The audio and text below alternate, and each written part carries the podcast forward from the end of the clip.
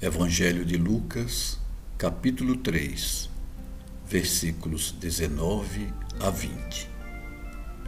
Mas Herodes, o tetrarca, sendo repreendido por João, por causa de Herodíades, a mulher de seu irmão, e por todas as maldades que Herodes fazia, acrescentou ainda sobre todas a de fazer encerrar a João no cárcere.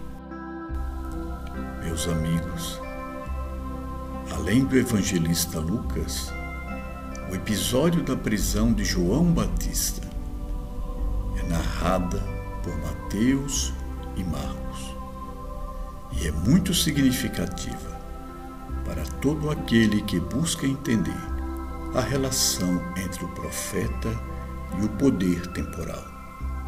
Herodes era tetrarca, isto é, governador de uma das quatro divisões da Palestina impostas pelo Império Romano.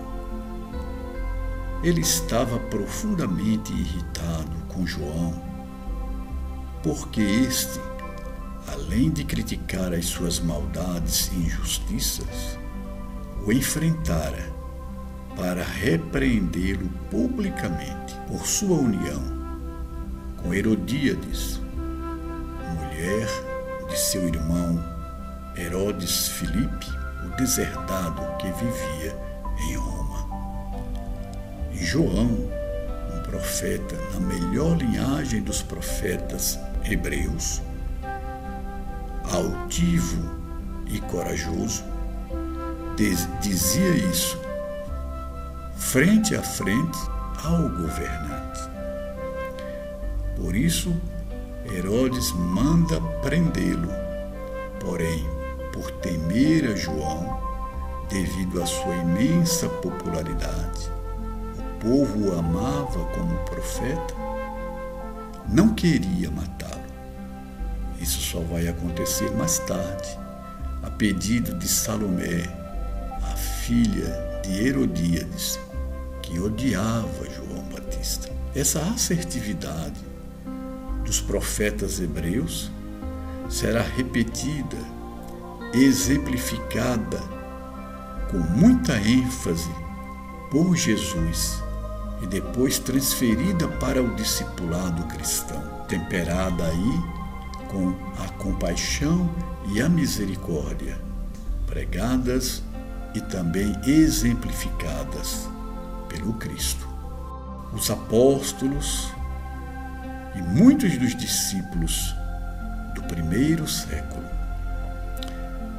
irão enfrentar a oposição de poderes muito poderosos e também muito cruéis. Enfrentaram a oposição do maior império da antiguidade, o Império Romano e, no entanto, estes pioneiros jamais deixaram de ser assertivos. Foram fiéis à própria consciência e à missão assumida diante de Deus e diante do Cristo.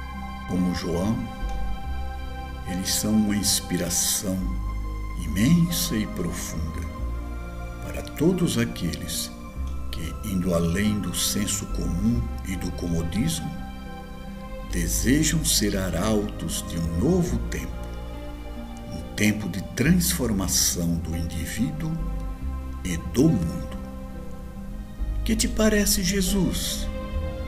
Vamos segui-lo?